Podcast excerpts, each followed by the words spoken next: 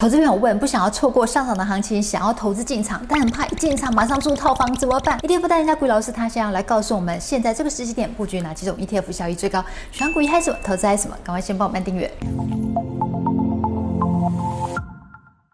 Hello，大家好，我是雪伦。大家好，我是古鱼老师。老师，投资朋友问说，嗯，哎。现在美股状况不明，国发会景气灯号呢连续蓝灯，分数又低，很想要进场，可是一怕进场直接送进套房去，想要进场又怕受伤害，就想要投资又怕受伤害的心情，实在很苦恼啊！怎么办？现在要怎么样布局呢？被套住是正常的啦。事实上，我们在投资的过程里面呢、啊，短期套牢是一个很正常的现象哦。基本上呢，我们在投资的过程里面呢、啊，你不能够去想说，我每次进场的时间点一定都是啊最低点，刚好买完隔天会上涨嘛。所以呢，投资的话呢，我们看重的是什么？你在最后卖出的时候啊，有没有获利？这才是最重要的嘛。你。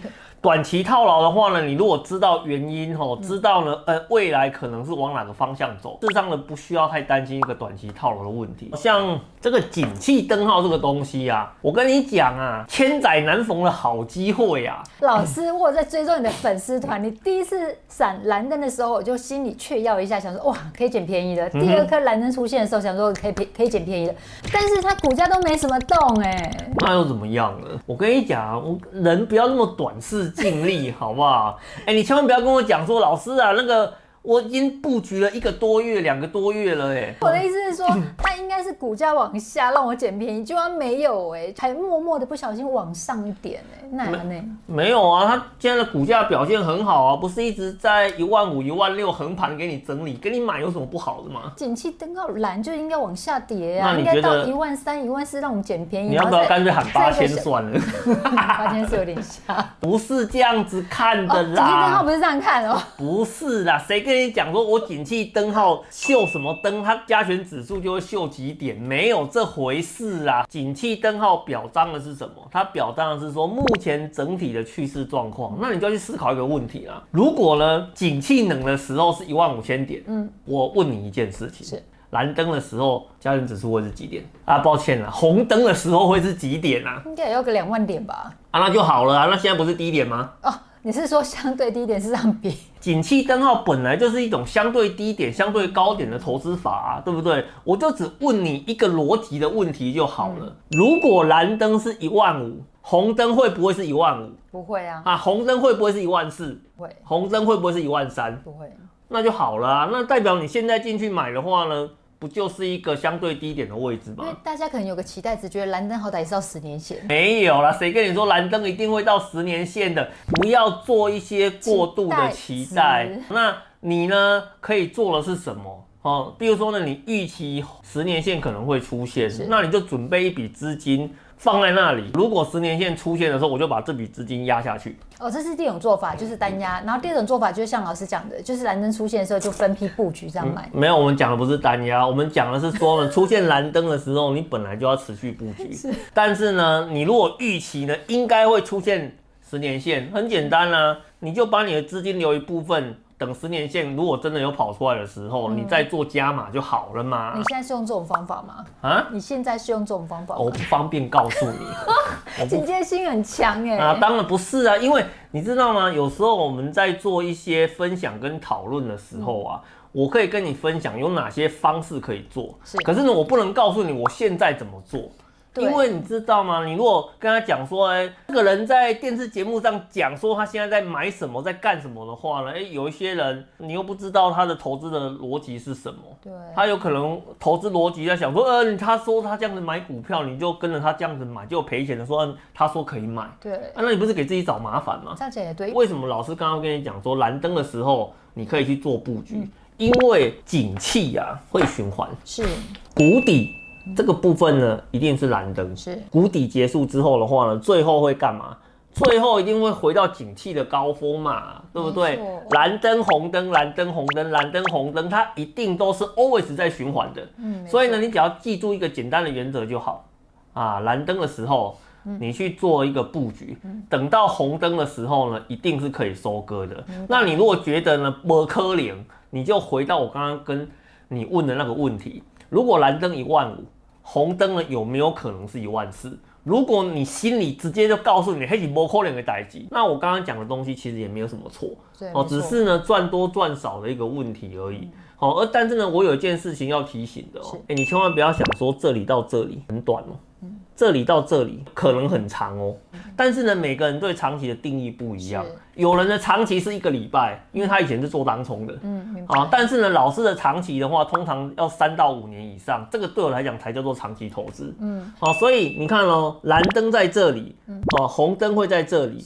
蓝灯走到红灯哦，它有可能会花五年的时间哦。因为国发会它公布的数字也是一个小的循环周期的话，大概是五年左右。对，没有错哦。所以你一定要有一个这样子的预期哦，就是。你从下面走到上面，它可能是一个很长的时间，有时候很短的话呢，两年内走完；长的话呢，走五年也不意外。所以这告诉我们一件很重要的事情：你真的不能够资金 all in，你要分批布局，然后让你度过这五年这个循环周期。对，没有错。所以呢，那个资金的布局啊，以及呢，你对投资的一个态度哦，非常的重要。千万不要讲说，哎，现在我觉得人大家都跟我说是机会，现在是蓝灯，我就把它 all in 了。哎，结果。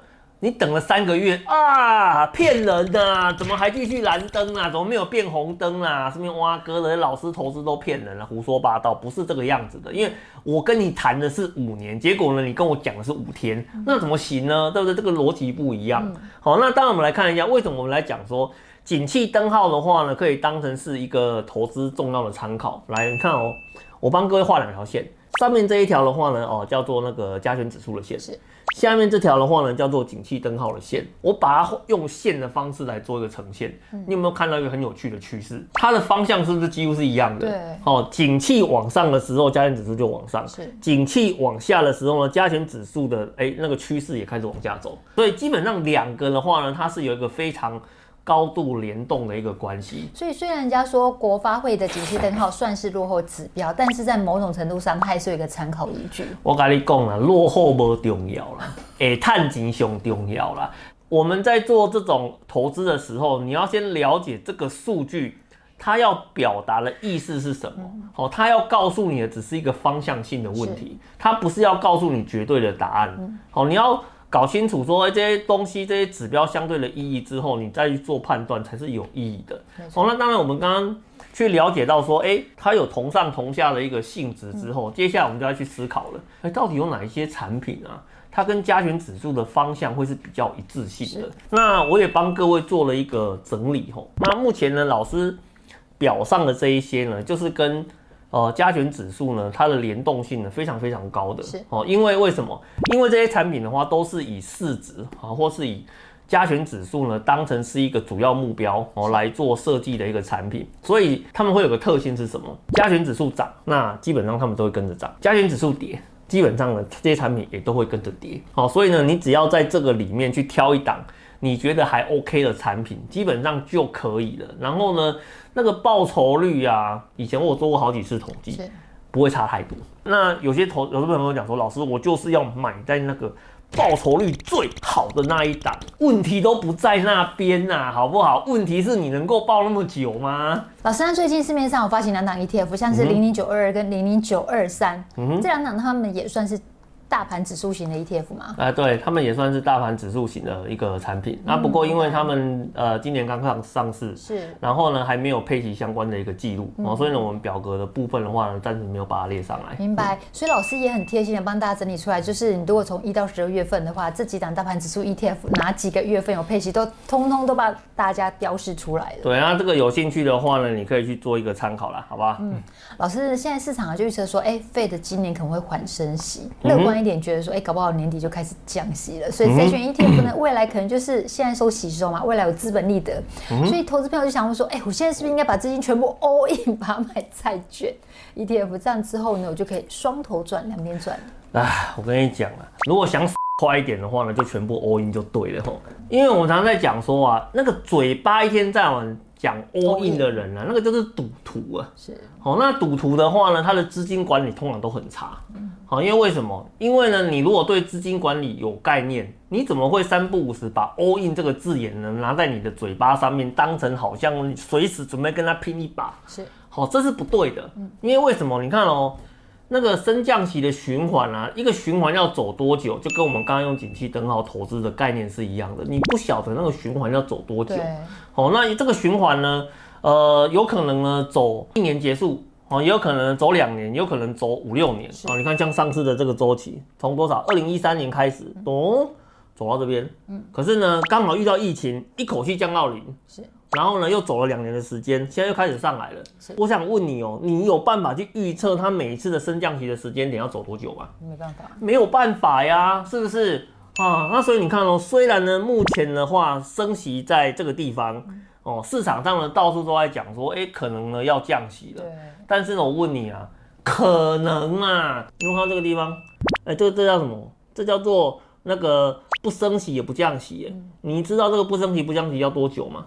你也没人知道啊，是不是？一定都是等到发生的时候才知道，一定是要等到他宣布降息了，你才知道这一段是不是真的停了，你才知道这一段是多久。所以呢，后面会怎么走？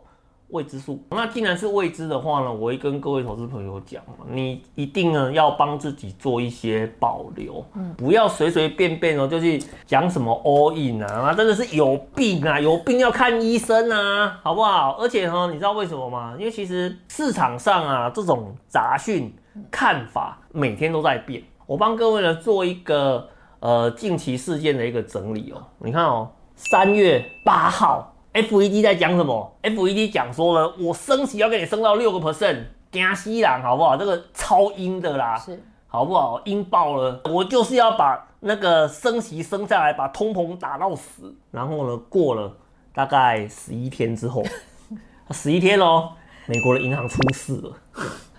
哦，各位知道银行出事了吧？是不是？哎、欸，不是一家银行出事哦，哦，应该有美国有三家嘛。对，而且有大银行。瑞士有一家嘛。对。然后听说德国也有一家快挂掉了。哦，那当然对美国来讲的话呢，瑞士跟德国挂掉干他屁事哦。但是呢，最重要的是美国的银行挂掉了。是。所以你看哦，挂掉之后的话呢，啊，然后呢，新闻又报道，哎、欸，这个嘛，嗯，可能呢还是会升起一码，但是呢，最后要到哪里不确定。嗯。你三月八号不是很嚣张吗？对不对啊？为什么到三月二十号的时候呢，突然态度变了？这就是市场的动态的话呢，一直都是持续在改变的。好，所以没有什么东西是确定一定会发生的。哦，所以我们常常在讲说啊，虽然呢债券市场哦，大家都说哎啊预期今年会怎样啊，接下来会怎样啊，可能会怎样啊，但是呢，无论你听到了什么。内容，或是呢，你觉得呢后面的展望有多好？那请你听老师讲一句话，千万千万哦，all in 呢绝对不是最好的一个选择哦。那你一定呢要随时为自己做好一些呃备用金哈，或是呢你把你的手中的部位呢做一部分的一个保留，嗯，哦，然后呢让自己呢遇到一些。